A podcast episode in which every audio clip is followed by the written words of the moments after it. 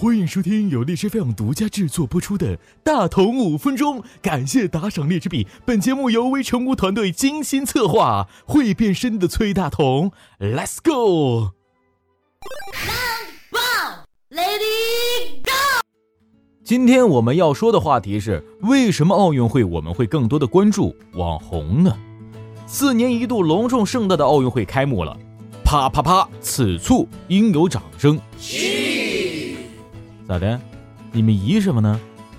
不一样，嗯，似乎是有点不太一样。就是怎么冒出来这么多像我一样这么优秀的网红了呢？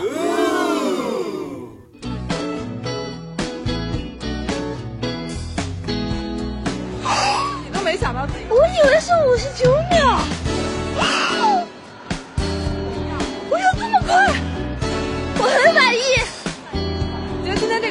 有所保留吗？有没有被没有保留，我已经，我已经用了洪荒之力了。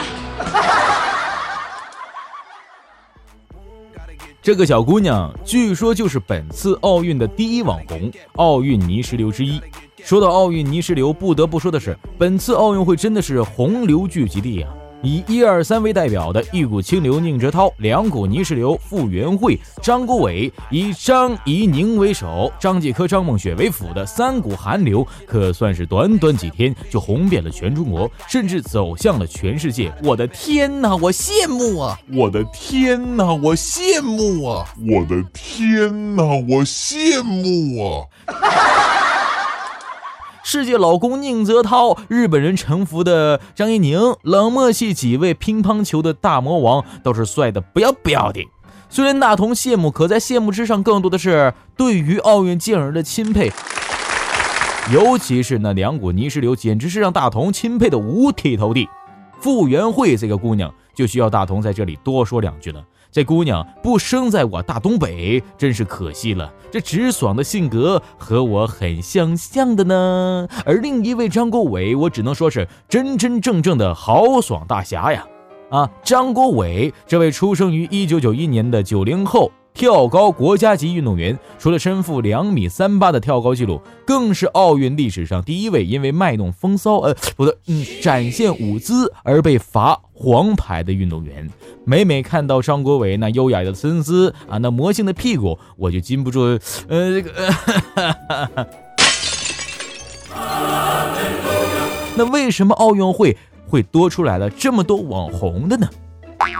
其实我们要从更高的出发点去看待这件事儿。在建国之初，我国第一次去参加奥运会，仅仅只有一个人。在那个信息贫乏的年代，一个人代表一个数亿人的国家去参加奥运会，所能传达出来的就只有这个国家是贫困无力的国家。所以在此之后，我国一直把奥运会作为展现国力、显露肌肉的重要项目，体育外交也就应运而生了。还记得北京奥运会申办成功时举国欢腾，北京奥运会举办时的万人空巷吗？对于当时的我国来说，那些都是成功提高国际影响力的重要标志。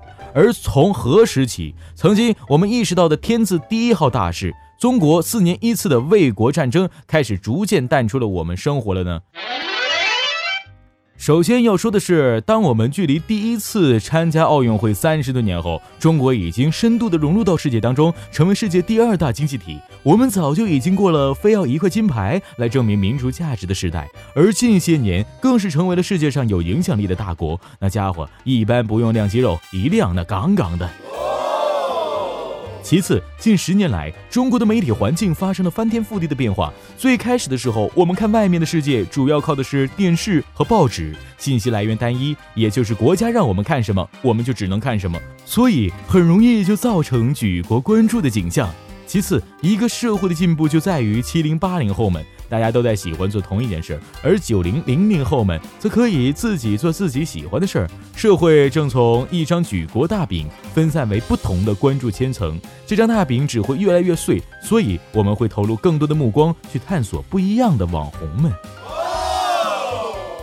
总而言之啊，我们可以更多的关注网红，而并非金牌，主要是因为我们的国家发展了，我们的视野心胸更加宽阔了，为我们的祖国骄傲吧！在节目的最后，也祝我们的奥运网红们都能够获得更好的成绩，继续为国争光。